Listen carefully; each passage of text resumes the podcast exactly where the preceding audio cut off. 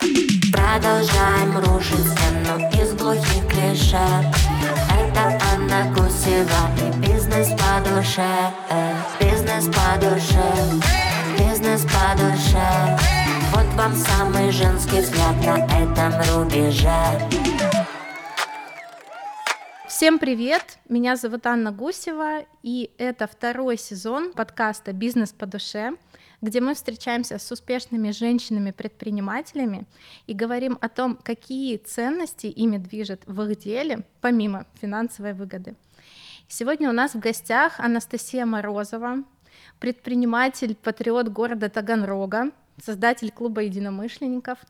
Настя прошла путь от домашнего кондитерства до двух успешных бизнес-проектов. Это «Мадам Куку» и «Дон Марио». Настя, привет. Всем здравствуйте. Очень э, рада, что ты приехала к нам. Мы продолжаем расширять территорию нашего подкаста. Сегодня Таганрог, будем много о нем говорить. Расскажи, пожалуйста, как все начиналось в твоем бизнесе. Итак, у меня все началось э, с Куку. Как ты сказала, два проекта «Мадам Куку» и «Дон Марио». А, кафе-кондитерская. Начнем с нее. Я думаю, что нужно пояснить, что такое куку, правильно? Потому что у каждого могут быть свои фантазии. Так вот, для меня это страсть, это такое легкое помешательство на чем-либо, когда ты можешь ночью не спать, а продолжать делать, да, либо добиваться а, воплощения своей идеи. И для меня с такой страстью с детства было приготовление десертов. Я помню, как я испекла свой первый пирог а, по рецепту на шоколадке 12 лет. И э, вот с этого все и началось. Дальше в юности я любила приглашать гостей, печь пироги, а, друзей, подружек. Но 20 лет назад э, быть кондитером это было очень несерьезно. Естественно, нужно было выбирать серьезную профессию, стать экономистом, лингвистом. Я изучала два языка, английский и французский. Французский особенно тепло и горячо. Получила два образования. Вот, как приличная девушка устроилась в банк. А, и потом, естественно, семья, декретный отпуск. У меня было сразу два декретных отпуска, один за другим. Дети начали понемногу подрастать, и у меня появилась дыра в душе. Я не знала, кем я хочу быть, что мне теперь делать, буду ли я работать или вообще никогда. И тут я вспомнила, что я любила делать в детстве такое озарение было, и это стало моим куку. И помню, как я готовила дочке на день рождения капкейки, торт, макарон, зефир, целый там большой стол с десертами. И в тот момент у меня не было еще опыта, я третьи сутки билась на кухне, ко мне уже даже никто не подходил, чтобы не нервировать. И вот я села с чаем и, опустив голову, подумала, вот я какая-то вообще мадам куку, вот что меня заставляет это делать? Вот если бы, наверное, была своя кондитерская, я бы так и назвалась. Мадам Куку. И это стало именем нарицательным. Позже я открыла свой э, аккаунт в соцсети и стала выставлять фотографии того, что я готовлю, начала это описывать, процесс. На тот период э, вообще очень неизвестным деликатесом для нас были пирожные макаронс. И тут я начала готовить эти французские пирожные, красиво фотографировать. Я не планировала это все как бизнес, это было исключительно дело для души. И я не думала, что это может стать серьезной работой. Uh-huh. Но с тех пор, как я начала их выставлять э, в соцсетях, э, люди проявили интерес и стали поступать заказы. Меня это удивило, но я подумала, почему бы и да, почему бы не попробовать. Тем более я была в декрете, и своих каких-то дел рабочих у меня не было. И заказы в тот период потекли рекой. У меня были очень интересные вкусы макаронс, такие как роза, мята, соленая карамель, лакрица, много других, очень чего-то необычного, неизведанного. Скажи, пожалуйста, а где ты черпала вдохновение для разных таких оригинальных вкусов, а, разного рода да, десертов? На что ты ориентировалась? Ну, во-первых, я в душе всегда была француженкой mm-hmm. с самого подросткового возраста, когда начинала изучать этот язык и культуру. Естественно, Франция — это гастрономия. И как раз-таки первую коробочку макарон мне привезли из Дюре, из Франции. А, это был восторг восторженный. Я влюбилась и захотелось попробовать самой испечь. Не сказать, что мне это получилось с первого раза или даже с двадцатого, столько продуктов было переведено, э, столько бессонных ночей, э, которые не давали результата. И представьте, сколько мои домашние съели а, печенек, да, не получив пирожные, да, да, брака съели. И э, вот вкусы необычные, да, откуда они взялись. Э, все помнят образ кондитера лет 20-30 назад. Да, это такая тетя за прилавком. С фиолетовыми тенями. Да, и у нее вот э, под, с правой руки заварные пирожные, а, там с левой руки у нее трубочки, и все это с таким масляным либо белковым кремом, и при этом она сама таких больших размеров. Да. Образ кондитера он всегда пугал. А для меня десерт всегда это была не какая-то большая масса сахара с э, непонятными продуктами. Для меня это было наслаждение, но наслаждение должно быть вкусовым, давать тебе вот какое-то удивление рецепторам. Соответственно, готовить просто печеньки с маслицем внутри мне бы никогда не хотелось, а создавать вкусы, творить очень даже. Классно, вот здесь много протворить, да, я слышу, действительно, это же и визуально очень красиво, это и вкусно, и все вот это сочетание, оно прям очень сильно про воображение тоже, мне кажется, действительно. А вот если говорить про то, когда ты начала брать клиентов, а был ли здесь какой-то вот страх того, что кому-то не понравится, потому что я часто встречаю вот людей, которые создают там сначала для себя, для семьи, вот допустим там шьют, например, они решаются потом для кого-то, да, там для клиентов, потому что переживают, что ну вот не понравится или не получится так, как хочет клиент. Вот как у тебя вот этот переход случился? Ну, наверное, это внутренняя стратегия. Сначала ввязаться в драку, да, потом mm-hmm. посмотрим. Я думаю, что нужно пробовать. Я помню, что первые люди, которые заказали макаронсы, это были около знакомые, это были не друзья, да, угу. которые могли бы мне что-то простить, какой-то косяк. И, конечно же, первый макаронс я а, переделывала, да, я там не спала ночь, я очень старалась но увидев то, что у меня получилось, да, вот первый успех, это, конечно же, адреналин, хочется еще и еще. И был э, вот э, страсть в том, чтобы дарить это удовольствие людям и получать от них как эндорфиновую зависимость а, обратную связь положительную. Да, признание вот того, что ты создаешь. Не, не скрою, да. да. Если э, рассказать историю Дон Марио, как этот проект возник? Если мадам Куку это я воплоти, моя французская душа, смешанная с таганрогскими обстоятельствами, то Дон Марио это про моего отца. Э, Дон это такой серьезный, э, духовный мужчина. Это мой папа. Он капитан дальнего плавания. А в детстве моем и моей сестры он а, путешествовал на кораблях в разные страны по Европе, Южная, Северная Америка а, возвращался оттуда с новыми интересными знаниями, с какими-то подарками, да, с рассказами о чем-то. И он у меня такой морской Дон, Дон Марио. Это про папу. Он мечтал об итальянском ресторане, и эту идею помогла воплотить ему я. Как интересно, получается, что у тебя оба проекта, они очень про личную историю, действительно, да, Мадам Куку — это твоя французская душа, и Дон Марио — это отец, его мечты и ваше, да, там совместное, можно сказать, да. творчество, так интересно, и мне кажется, когда знаешь эту историю, вот как гость, там, как клиент, хочется проникнуться этой, ну, вот этой атмосферой личной. А как получилось вот как раз перейти, да, если как следующий переход из самостоятельного кондитера на сторону предпринимательства? Вот как ты решилась, что тебя в этом поддержало? Я, честно, не планировала идти в бизнес, мне было и так хорошо и комфортно, но э, семье было не очень комфортно, что я тут на кухне развернула целое производство. И в тот период как раз-таки у моей семьи, у отца э, строился Петровский квартал. Это, можно сказать, торговый центр в центре Таганрога на Петровской улице. И почему-то, по какой-то причине, ни один ресторанный проект не хотел захотеть в него. Поясню почему. Сейчас это очень популярное место, растиражированное. У нас столько фотосессий, столько гостей. Все, кто приезжает в Таганрог, они непременно наравне с памятником Петру Первому и Чехову обязательно приезжают в Петровский квартал. Так вот, 10 лет назад такого не было. Никто не знал об этой локации. Получается, ты идешь по Петровской, и тебе нужно сделать над собой усилие, повернуть голову направо и увидеть башню, и к этой башне подойти, и тогда понять, что здесь очень красивая локация. То есть это место в закоулке.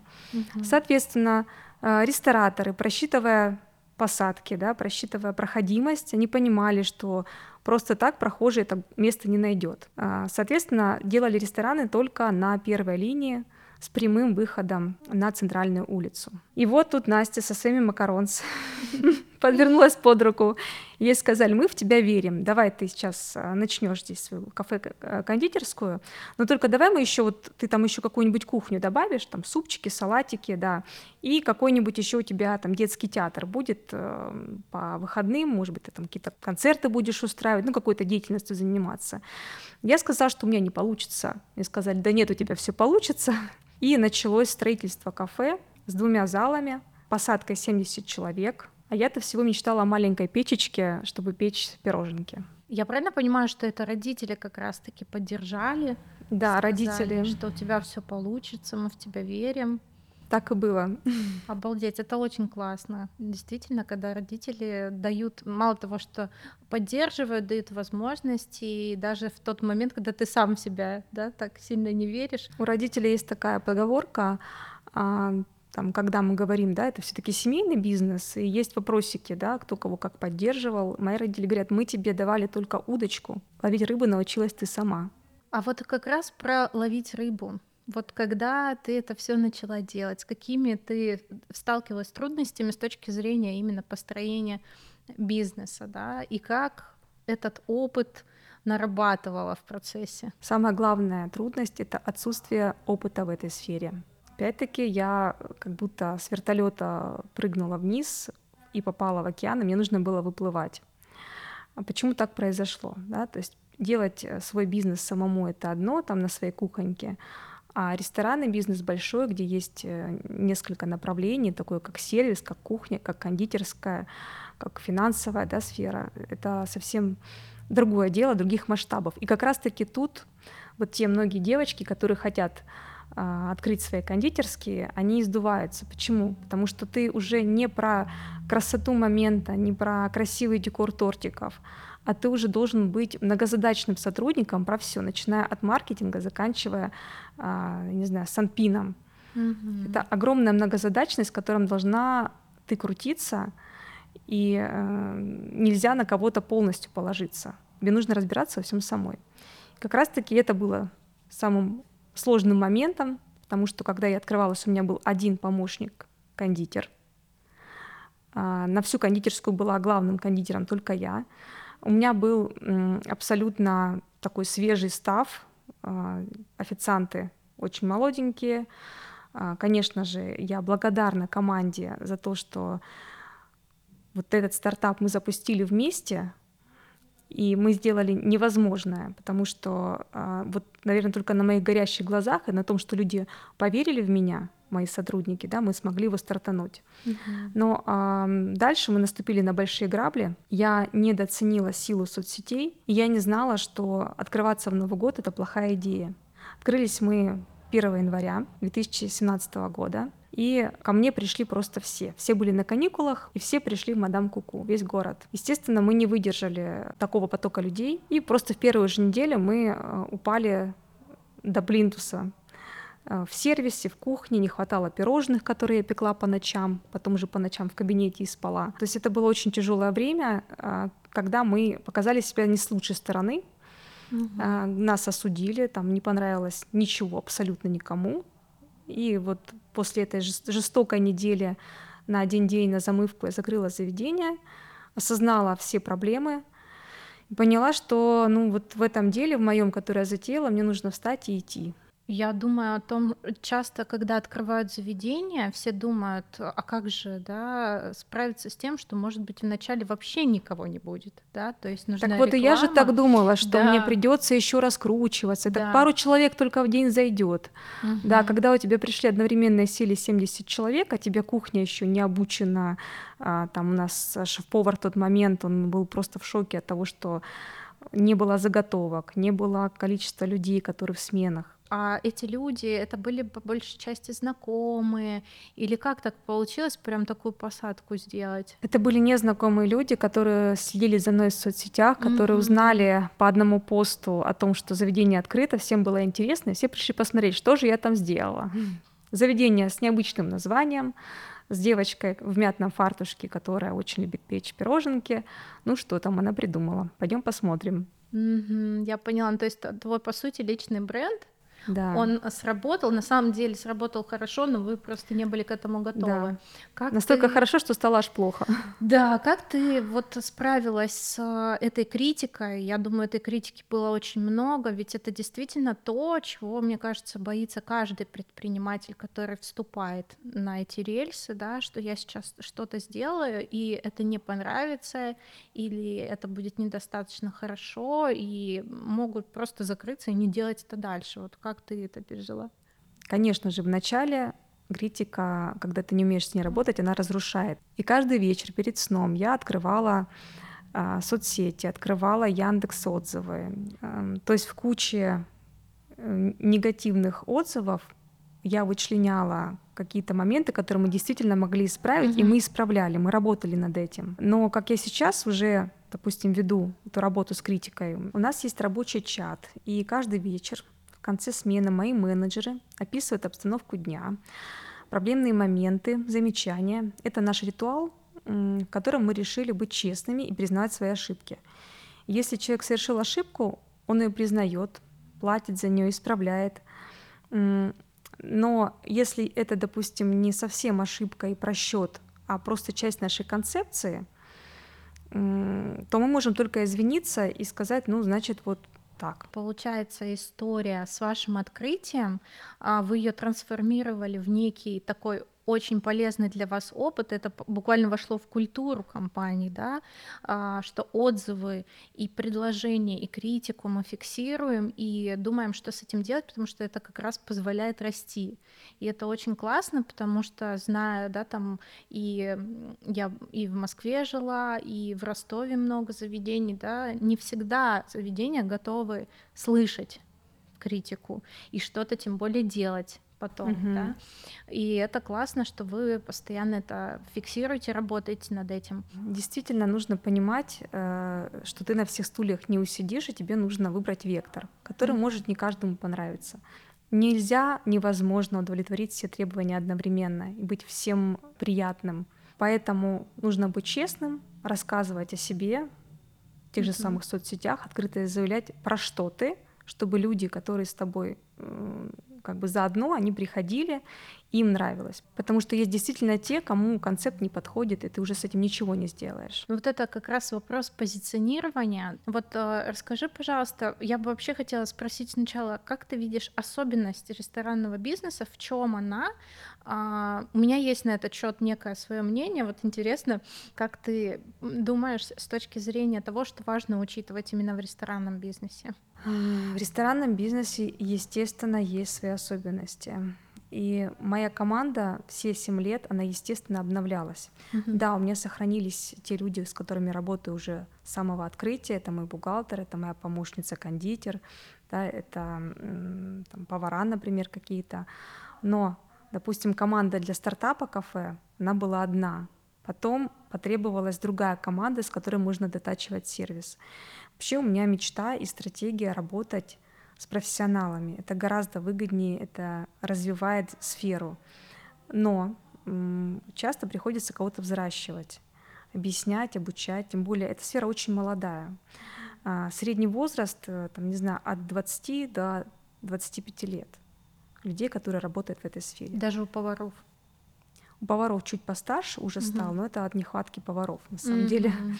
а, есть небольшой демографический кризис. Сейчас мы даже и 18-летних берем и обучаем их. Есть очень талантливые ребята, которые в 18 лет умеют то, чего раньше и там 28 не умел никто.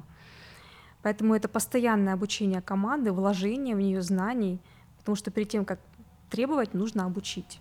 Мгм. И в частности, я работаю над собой, чтобы правильно объяснять, правильно доносить, прописывать не только инструкции, но и каждый день оттачивать. А Мы даже недавно создали такой инструмент. Мы сделали видео а, материалы для обучения, то есть чтобы не просто люди прочитали инструкцию, чтобы получили видео, а, созданное нами же, Мгм. как правильно обслуживать, как правильно открывать вино. А, И это все про нас, это все обучает. И новый человек, который приходит, он хотя бы имеет общее представление, а потом мы уже дотачиваем мастерство до нашего уровня. Настя, расскажи, пожалуйста, а как ты собирала команду в начале? То есть что тебе помогло? Ведь получается, что это новое заведение нужно тоже как-то привлечь. А, и как делаешь это сейчас, учитывая, что заведения уже довольно известные? Ну, когда начинаешь, важно доносить свою идею, и нужные люди подтягиваются сами собой. А также, естественно, мы прибегали к HeadHunter Авито в поиске сотрудников. Это очень долгий, трудоемкий и бесцелевой момент. А, может быть, один процент персонала мы когда-либо находили а, используя эти сервисы. А вообще это, знаете, когда ты работаешь в сфере, у тебя есть круг знакомств, и он постоянно обновляется, расширяется. Со мной год назад, даже больше, да, произошло интересное событие. Я познакомилась шеф-поваром, с Евгением Витык, его ресторане «Винотерия», город Новороссийск.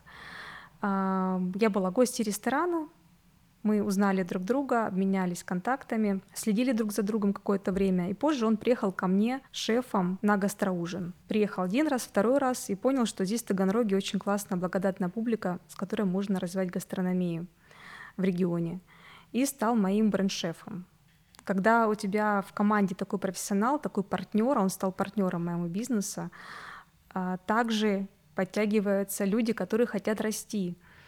И тот момент, когда везде дефицит персонала, у меня есть люди, которые в достатке, которые хотят работать, развиваться, идти с нами в нашем направлении. Да, ненужные люди всегда отсеиваются. Кто-то не любит выходить из зоны комфорта, им удобно здесь и сейчас быть, сидеть, лежать, да, но не идти вперед. Угу.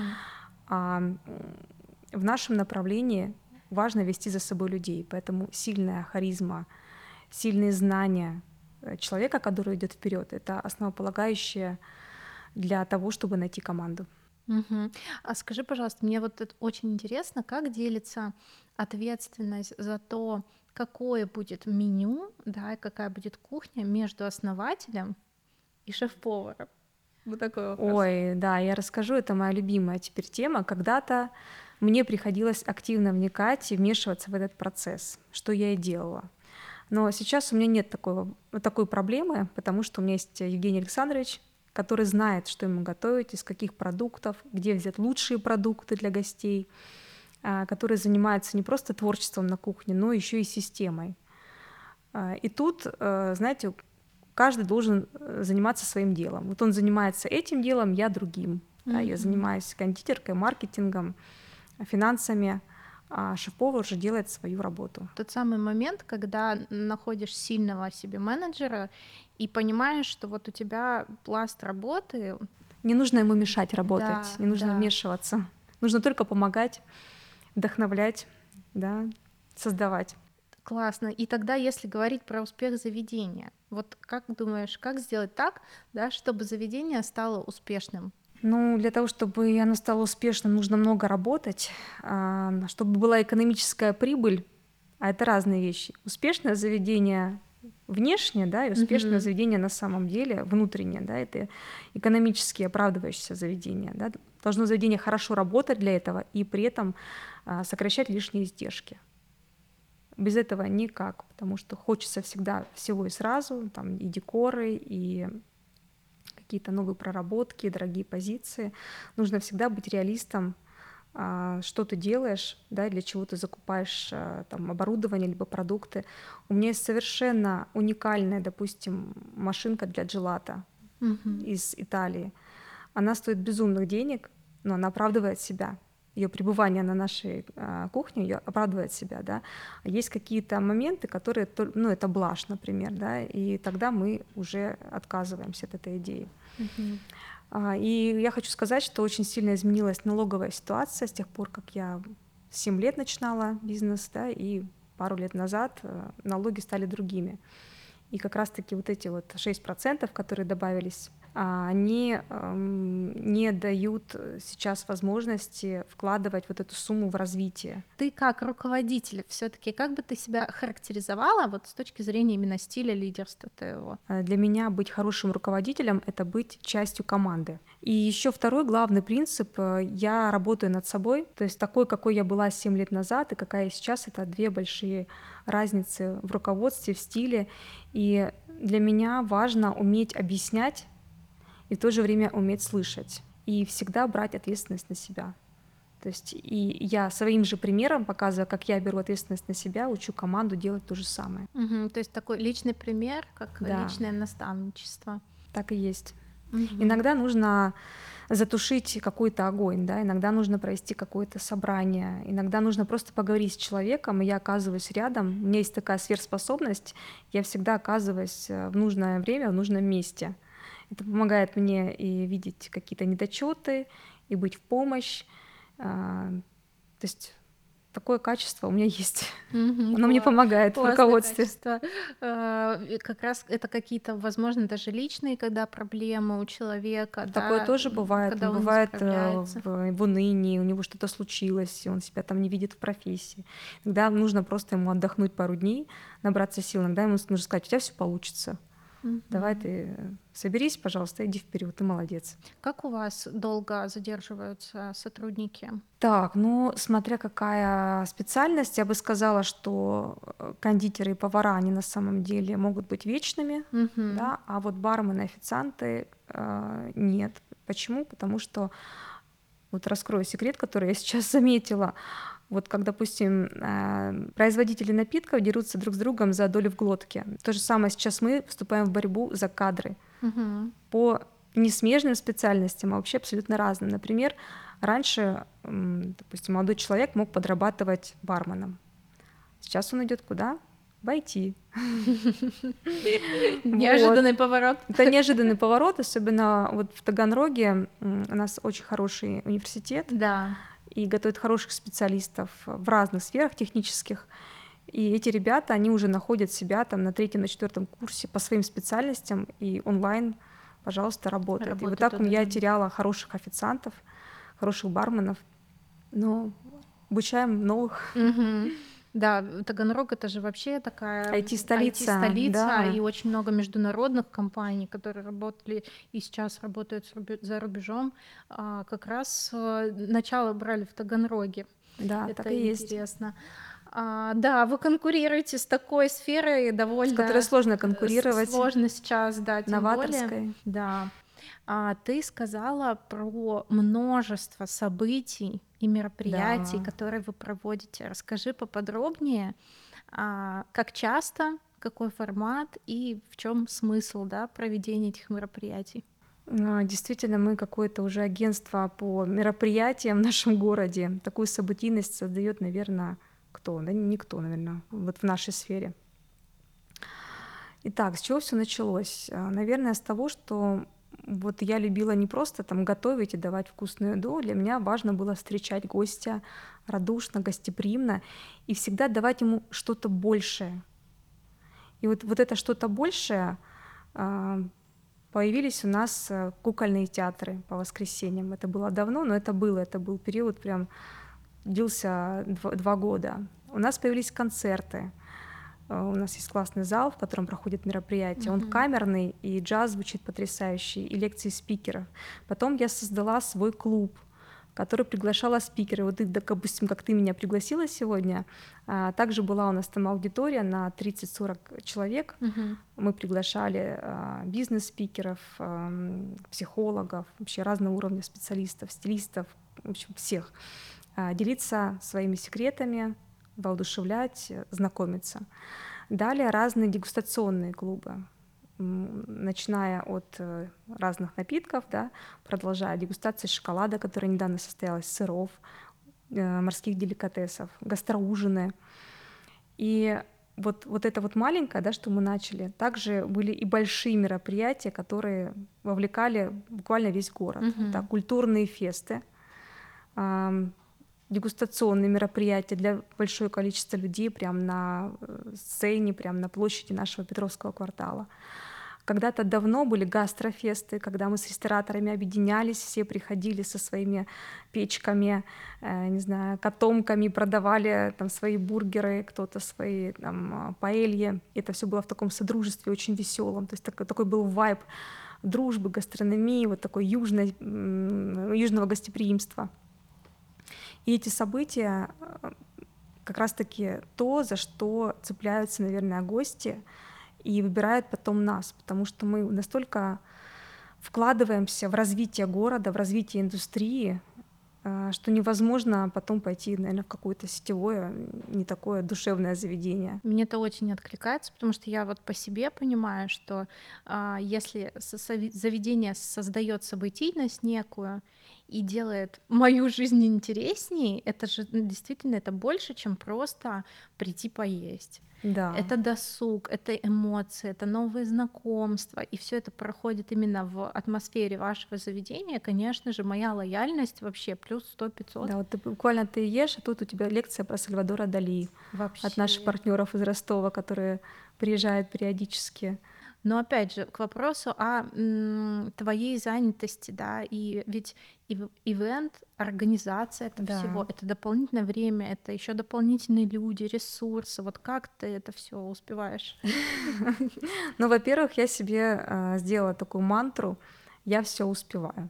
И действительно, она мне помогает, потому что я успеваю все основное, что должна сделать. А, команда уже опытная, мы знаем, как нам организовать мероприятие. То есть я делаю а, событийность, исходя из собственных ощущений, что сейчас нужно моим гостям. Вот я придумала сделать э, дегустацию там, с того же шоколада, да, который mm-hmm. еще не было даже и в Ростове, наверное. Эм, пригласила знакомого шоколадье. Э, собралось просто полный аншлаг собрался, еще были люди в листе ожидания. И гостям хорошо, и моя, мои сотрудники, опираясь на опыт предыдущих мероприятий, понимая, да, начиная от какие приборы да, поставить на стол, да, сколько по времени это будет длиться, и что, как обслуживать гостей в этот момент. У меня во время концертов мои сотрудники, мои официанты научились двигаться так, что я сама их не замечаю. Mm-hmm. То есть они научились Shit. выдерживать паузы между, там, допустим, у нас были лекции про классику, и с, со звучанием самой классики. И вот они попадали ровно в те ноты, когда можно было выйти, забрать тарелку, либо поставить блюдо. Никогда не хлопали дверью, даже просто не дышали, потому что они уже умеют. Есть Верх опыт. мастерства. Скажи, пожалуйста, в, с точки зрения комьюнити, да, и тех гостей, которые приходят на мероприятие, а, насколько, да, там экономически это оправдывается потом, то есть эти люди потом становятся постоянными клиентами. Как это с точки зрения экономики влияет эта событийность? А, так, ну вот мероприятия чаще всего это либо самоокупаемое что-то, угу. либо что просто является имиджевой составляющей. Нужно всегда понимать, да, то есть когда ты приглашаешь э, артистов, например, на лаунж музыку в субботу, это дополнительные расходы. Да, это привлекает гостей, это создает событийность, но тем не менее гости не платят за билеты, они а, получают эту музыку бесплатно. Да?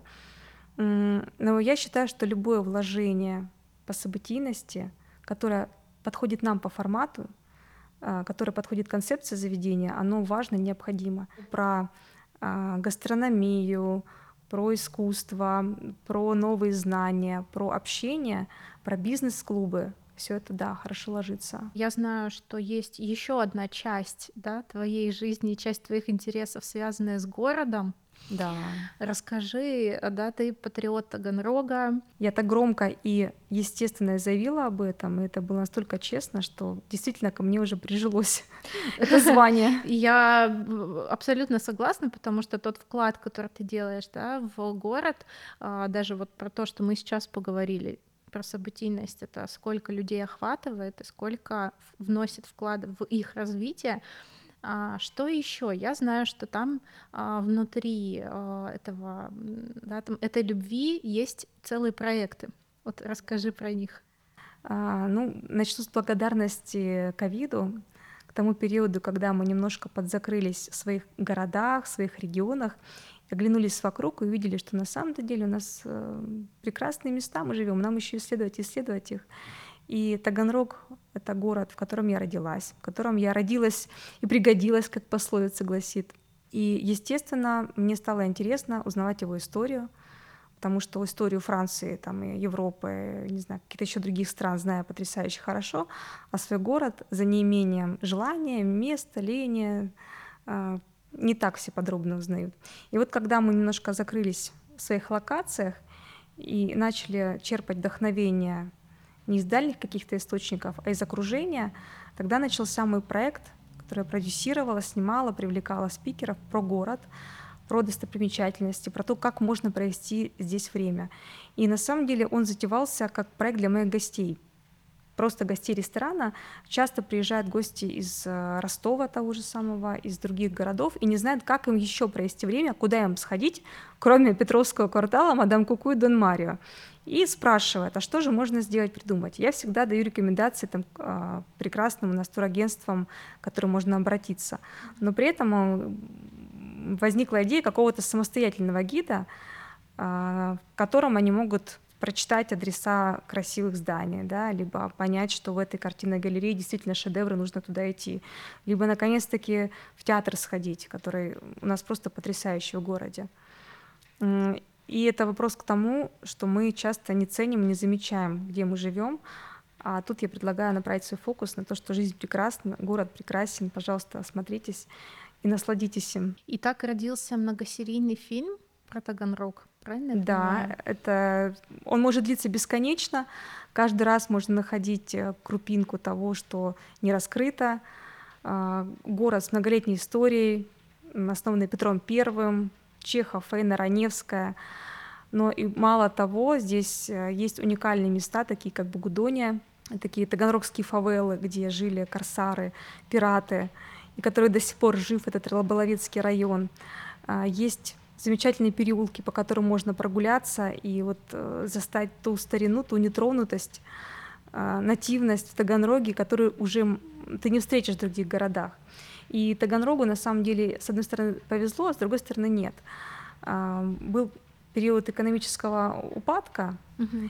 и просто в Таганроге не было, наверное, таких средств, чтобы сносить старые здания и на их месте ставить какие-то свечки, да, какие-то стекляшки. Угу. Поэтому Таганрог абсолютно не тронут. И он да. такой низкоэтажный. Низкоэтажный угу. в центре, сохранены все старые здания. Э, да, ему еще реставрироваться и реставрироваться, но тем не менее шарма это, от этого не улетучивается.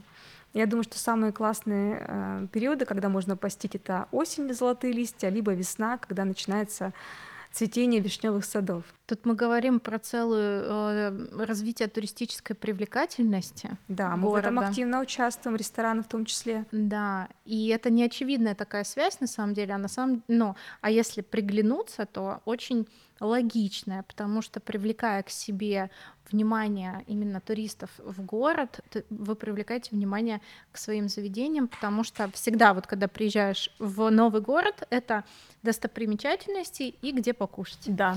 Настя, я знаю, что с мадам Куку произошла определенная ситуация такая рисковая для бизнеса. Поделись, пожалуйста, а, что это было, как сейчас? Я сейчас такой антипример наивности в бизнесе. А, сейчас расскажу. У меня недавно украли бренд. Тот бренд, который я создавала больше семи лет. Я же до этого там, лет девять назад создала мадам Куку. А, расскажу, как это было. Угу. Дело в том, что я не регистрировала своего названия. Все время были отмазки. Ой, сейчас не вовремя, э, там нет времени, а, там, не знаю, финансы какие-то лишние, зачем эти затраты. Вот. Но сейчас нашлись и время, и ресурсы, и все на свете, тогда, когда мою мадам Куку подали на регистрацию в Москве, мое название. Тема очень интересная. Однажды зимой раздался звонок мне на телефон с незнакомого номера. Мне позвонила московский ресторатор. А, на тот момент она была управляющей топовых а, заведений с морепродуктами. Она сама из Таганрога являлась моей гостьей, когда приезжала в родной город. Здесь у нее семья, здесь она родилась, э, соответственно, периодически приходила и знала мой ресторан. Так вот, она звонит мне с таким посылом, что я ей приснилась, и э, вот моя мадам Куку — это что-то невероятное. а, это вообще такое название, такое душа, это что-то, то, что нужно показать всему миру, как все это прекрасно.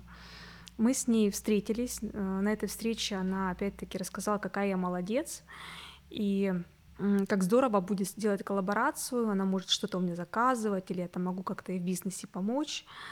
Вот. И тут я, наверное, должна была что-то заподозрить нехорошее, да, и принять какие-то меры. Но Э, кстати, да, в этот период я начала изучение рынка вот, регистрации знаков, угу.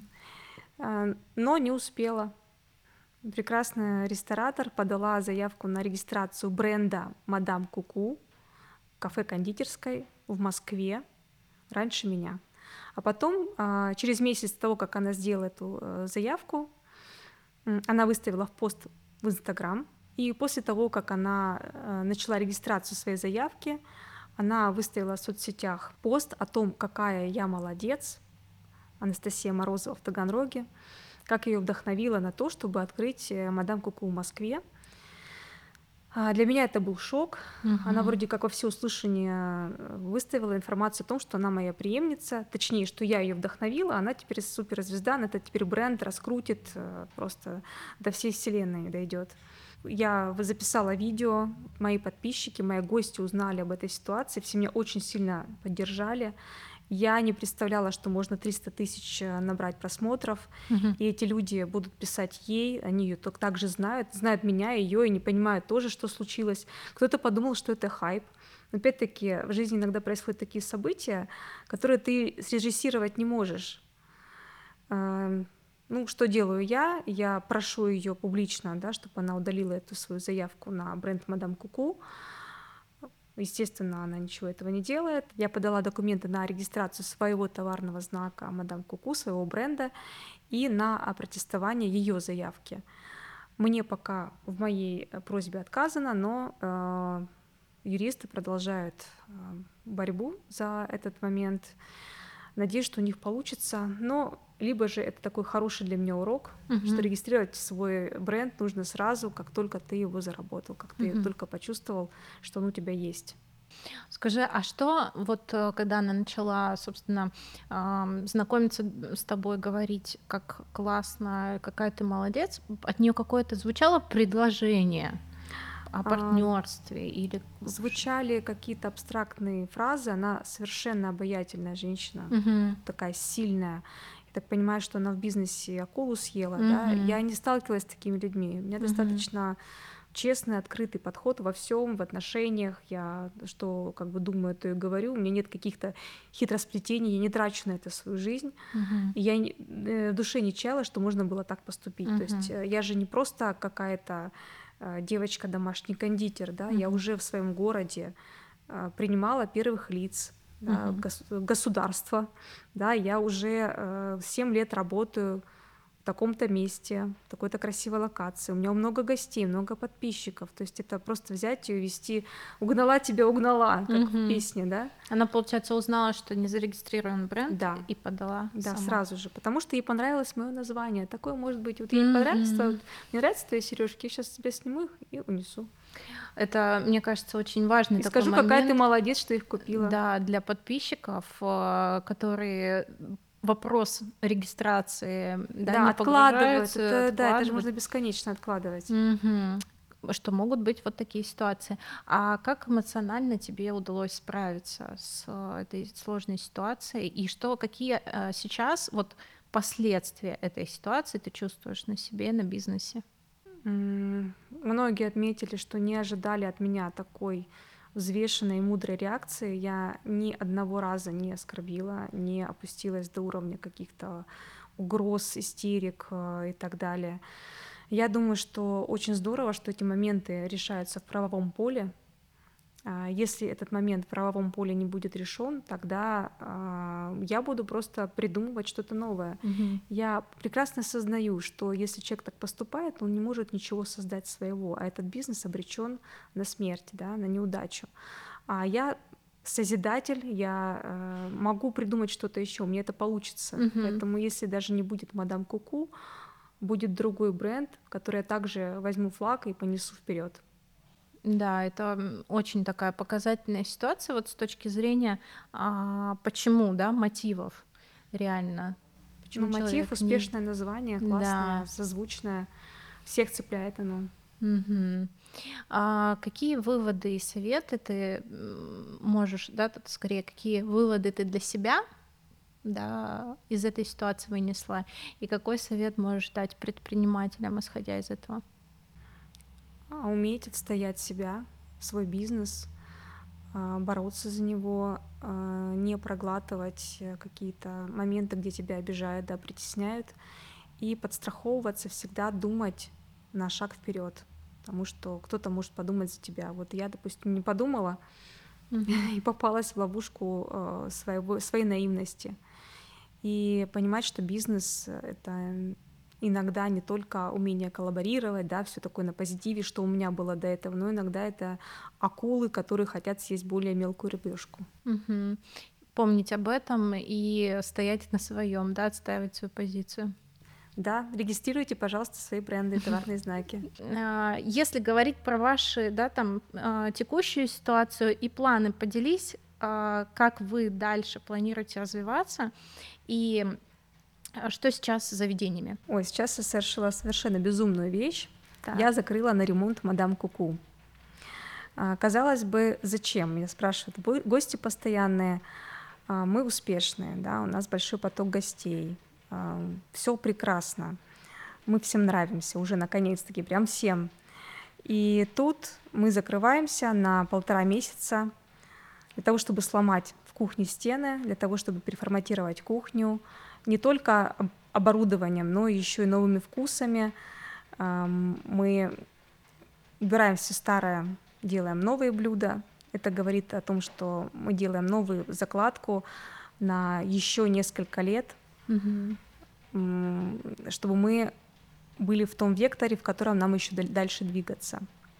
А вектор у нас гастрономичный, да, я очень люблю да, нашу историю, да, мы столько всего перепробовали, и блюд, и десертов. Сейчас хочется сосредоточиться на том, чтобы десерты были более вкусовыми, более яркими, за счет натуральности, за счет э, того, что мы добавляем меньше сахара, того же самого, э, чтобы блюда они были с локальной историей, но при этом также удивляли вкусами. Э, действительно, в Мадам Коко будет новый концепт. Это будет гастрономия на каждый день.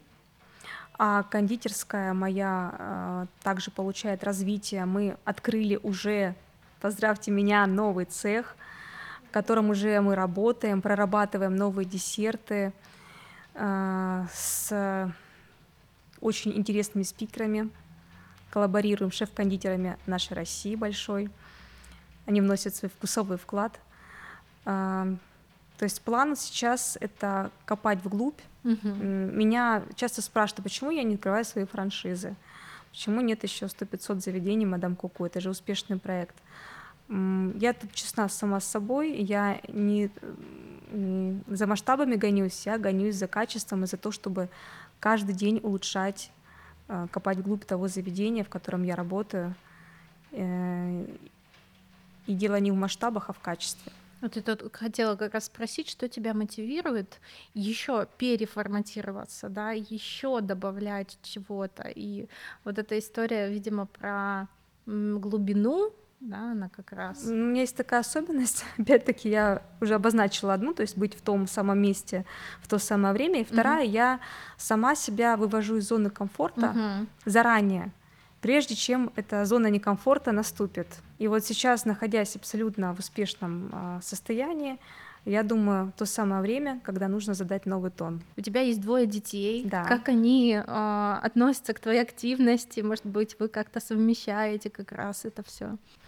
А, мои дочки, они столкнулись с вот этим моим куку в самом детстве, и благодаря их поддержке и тому, что они говорили, мама, у тебя все самое вкусное, у тебя все получится, а, наверное, были остановлены очень много моих слез, mm-hmm. когда, я, когда мне что-то не получалось. И мои дочки, а, они мне во всем помогают тем, что они мне не мешают, скажем mm-hmm. так. У нас были разные периоды, когда-то я их приучала к труду, да, и моя дочь, чтобы заработать на собачку, приходила на Пасху, рисовала мне пряники в свои 10 лет, представь себе. И она молодец, она работала там по 4 часа в день, а, это был такой трудовой подвиг. Я не знаю, правильно я делаю или нет, но я спрашиваю детей, как угу. вам я вообще как мама, угу. честно. И не лучше ли бы было, если бы я была дома и просто всегда о вас заботилась, и всегда рядом, возила вас на все мероприятия, там ваши кружки. И говорит, нет, мама, нам все очень нравится, ты для нас пример. И, наверное, им нужна такая мама, если они у меня родились, потому что у меня самые лучшие дети, которые меня поддерживают, и с которыми я могу также быть честной, показывать им свой образ жизни, показывать им свою работу, свою личную жизнь, свои увлечения. И я не знаю, как в будущем, кем они станут, а, но свой характер они закладывают сейчас. Угу. Я надеюсь, что частицу своего характера я им вложила. Ты как пример того не всегда популярного, наверное, только набирающего свою популярность мнения про то, что мама, да, это пример, даже если она не всегда и не во всех моментах с тобой рядом, но она реализовывается, она счастливая, она горит, да, и вот ты просто спросила, а как вам лучше, да, запросила обратную связь, вот да, как сотрудник. Как, да, это правда так. А как вам лучше, вот если бы я с вами все, ну вот сидела, сопровождала, да, там, или все таки вот то, как у нас происходит, и они дали честную обратную связь, это очень ценно, мне кажется, это тоже как тот лайфхак, который можно забрать с точки зрения воспитания детей, да, из нашего сегодняшнего подкаста, спросите, если... Спросите у детей, Да, есть же вот эта вечная тревожность э, у многих, других, да, там я чувствую вину, что я мало времени уделяю, да, там или много времени уделяю. Честно, абсолютно не чувствую. Наверное, потому mm-hmm. что все э, этапы проходила вовремя. Когда-то в самом их детстве, когда они родились, действительно я была той мама, которая до трех лет была в декрете, mm-hmm. которая уделяла им все время, обцеловала их пяточки, читала книжки на ночь, э, там не знаю, купала, укладывала спать каждый день я была с ними. Потом действительно началось внедрение работы, там мое хобби становилось работой. Но и сейчас у нас есть особые ритуалы, которые мы делаем и чувствуем эту связь, что мы мама и дочери. А, у нас есть блиц-опрос. Прекрасно. А, стандартный, который мы задаем эти вопросы всем гостям. И вот расскажи, пожалуйста, а, какие у тебя есть источники наполнения или восстановления энергии? Мы, в принципе, много уже говорили, да, но вот я не обозна... назвала его до сих пор. Да? Вот, интересно. Давай. Я думаю, что мой девиз в любой непонятной ситуации ложись спать. Mm, неожиданно. Неожиданно, да. Ты, вы, наверное, думали, что сейчас скажу там спорт, да, или какое-нибудь э, рисование. Нет, я очень ценю сон, потому что во время него я восстанавливаю свою психику, я очень много общаюсь с людьми, бесконечно много. То есть я недавно поняла, что вся моя работа состоит из общения. И чтобы себя сохранять, я иногда должна просто помолчать и систематизировать мысли. А я думаю, что сон — это лучшее, как говорится, и лекарство от всего, и лучшее освобождение э, и восстановление энергии. Хорошо, спасибо. Ну и еще, конечно mm-hmm. же, искусство, которым я горю, которое меня вдохновляет, посещение музеев, выставок. В том числе э, я решила, что далеко не ходите сделать выставку современного искусства у себя, мадам Куку. Да окружить себя э, произведениями и даже немножко стать коллекционером. После каждой выставки обязательно что-нибудь себе либо мне кто-то дарит, либо покупаю. Ну, кто-то, да, мой любимый дарит мне. Mm-hmm. Да, искусство, это вот я думала то, что ты назовешь э, да. первым источником. Но все-таки второй. Сон важнее. Класс, да, согласна. Биологические наши потребности супер важны. А какие навыки руководителю, как ты думаешь, необходимо сейчас, вот в текущих реалиях развивать? Уметь обучаться всю свою жизнь. Это, в принципе, и как руководителю, и также каждому человеку. Сейчас недостаточно получить образование и пойти по своей профессии, работать счастливо всю жизнь на одном месте. Мир очень быстро меняется, мы должны подстраиваться. И руководитель должен уметь подстраиваться, быстро перестраивать. А, очень сложно вводить изменения в работе. Изменения это то, что воспринимается плохо сотрудниками, mm-hmm. все чувствуют турбулентность. Именно поэтому сейчас мы действительно ломаем систему, чтобы отстроить новую. Иногда и так приходится жестко поступать. Да, я тут полностью соглашусь. И про изменения есть даже у нас в области управления персоналом целые теории на эту тему, и там вот эти пять стадий принятия изменений, и реально это всегда работа с сопротивлением. Бесконечно долгая, да. которая длится полгода. Да. Вот сейчас, чтобы ввести вот эти изменения, я полгода готовила сотрудников там два раза в месяц на собраниях, э, объясняя им причины, делая слайды чтобы они понимали, куда мы двигаемся, что не стоит бояться будущего. Это классный осознанный подход, потому что чаще всего изменения просто падают на голову сотрудникам, они не очень понимают вообще, откуда ноги растут, зачем это все. И вот такой короткий контекст, да, он, а, естественно, вызывает страх и потом непринятие. А, ну и третий вопрос. Какой бы совет ты дала девушкам, которые хотят открыть свой бизнес, но по каким-то причинам не решаются, боятся. Сейчас есть такой мем, а, когда бизнес-леди с двумя образованиями, тремя бизнесами смотрит на вот эту кокетку а, и думает, может, все-таки это я дура. Что бы я сказала? Наверное, нужно понимать, куда ты ввязываешься, и действительно нужно ли тебе это. Сейчас столько марафонов про женственность, про ее потерю, про ее обретение. А, думаю, неспроста, потому что действительно женщина в бизнесе, она слегка теряет какие-то женские качества. Ей приходится брать ответственность, принимать решения, такие мужские функции. И для того, чтобы перестроиться в семье на этот женственный лад, а, ей приходится работать над собой опять-таки. Я не всегда была в балансе, Uh-huh. Вот, но а, сейчас, повзрослев, помудрев, я понимаю, где я женщина, где я руководитель, и я призываю женщин, которые планируют делать свой бизнес, оценить все риски и работать над собой. Комплексно получается, понимая, где какая роль. Да. И готовность, наверное, вот это как раз быть гибкой но при этом понимать, что действительно будут периоды, когда ты не сможешь быть в балансе, когда uh-huh. тебя будут триггерить, когда ты должна будешь э, выйти за предел чего-то, и могут быть возникнуть сложности, проблемы. Будь готова все пережить uh-huh. и стать собой настоящей.